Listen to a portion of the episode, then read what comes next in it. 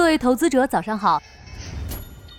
您正在收听的是长乐全球通早间资讯播客节目《长乐早知道》。今天和大家聊聊大卖的理想汽车。近日，新势力车企纷纷公布了十月成绩单，其中蔚来卖了一点六万辆，同比增长百分之六十；小鹏卖了两万辆，同比增长百分之二百九十二；领跑卖了一点八万辆，同比增长百分之一百六十。总体来看，成绩亮眼，但要比卖的多，还得看理想。十月，理想交付了四点零四万辆新能源汽车，同比增长了百分之三百零二。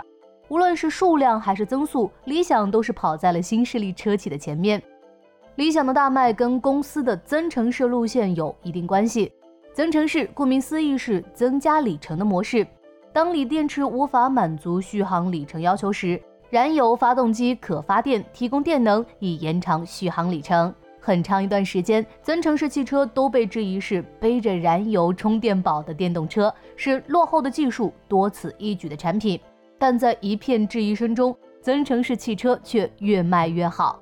今年一至八月，我国增程式乘用车销量达三十一点四万辆，同比增长百分之一百六十，大幅领先整个新能源汽车行业同期百分之四十的同比增速。除了理想，另一个增程式汽车的代表就是问界。华为 Mate 六零爆火之后，问界汽车也开始出圈。根据问界在十一月一日公布的战报，问界新 M7 上市首月累计大订突破六万辆，上市五十天累计大订超过八万辆。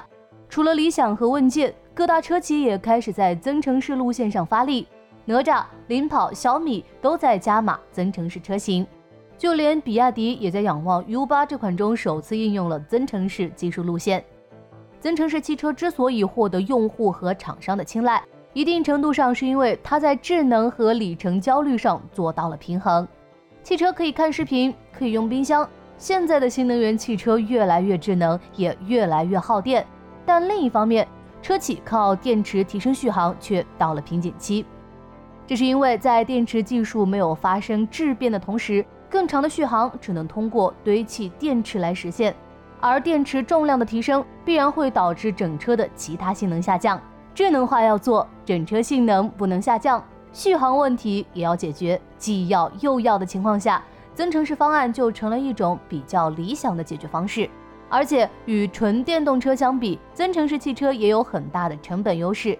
以理想和蔚来为例，二零二二年蔚来单车售价三十七万元。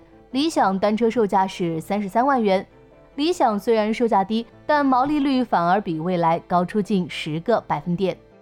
从利润来看，理想汽车也是各大新势力中为数不多盈利的。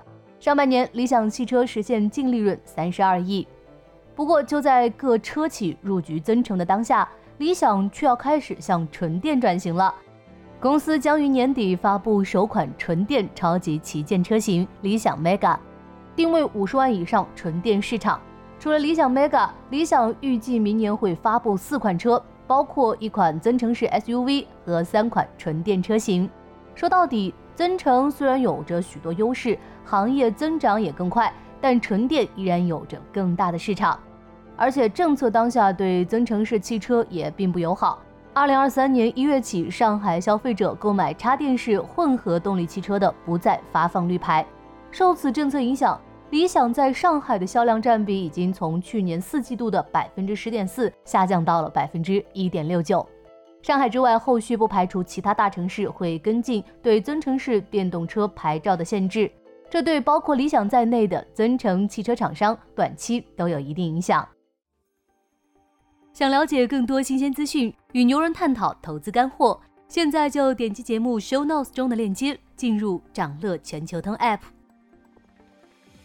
以上就是今天掌乐全球通、掌乐早知道的全部内容，期待为你带来醒目的一天。祝您在投资中有所斩获，我们明早再见。